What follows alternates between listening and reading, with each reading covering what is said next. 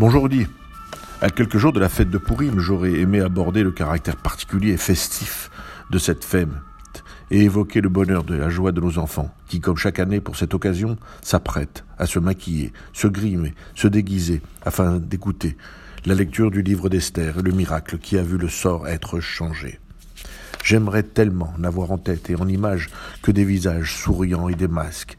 Mais cette année, comment faire pour à la fois perpétuer cette tradition millénaire qui doit à chaque fois nous rappeler la force du combat, de la prière et de la résistance avec l'actualité qui nous montre depuis 17 jours des visages d'hommes, de femmes et d'enfants marqués par l'angoisse, car victimes d'une invasion sauvage qui n'épargne pas les civils et cherche à semer la terreur.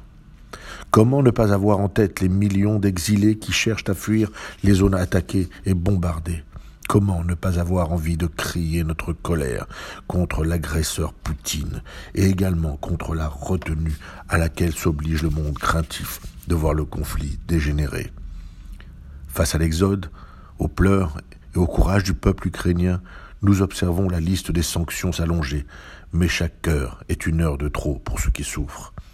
Face à cette situation dramatique, le mot solidarité prend tout son sens et plus que jamais, l'action et l'engagement de chacun auprès des civils est essentiel.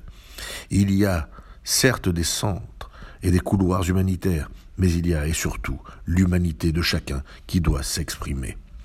Face à l'inefficacité des grands de ce monde, il y a la force et la volonté de chaque citoyen et le désir de milliers d'autres de s'investir afin de montrer à ceux qui souffrent qu'ils ne sont pas seuls. Chacun cherche à savoir comment il peut agir concrètement et surtout avec efficacité. Aussi, en attendant de voir le miracle de Pourim se réaliser, il faut que chacun sache qu'il a la possibilité d'agir. Je vous invite tous à répondre au grand élan de solidarité mis en place par la Croix-Rouge avec le Fonds social juif unifié qui coordonne nos actions dans les domaines de l'hébergement, du médical, du social, du bénévolat, avec les grandes associations de la communauté telles que le SCASIP. Soyons efficaces et gardons l'espoir.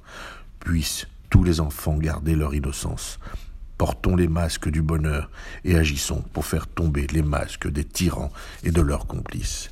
Bonne fête de Pourim et à la semaine prochaine.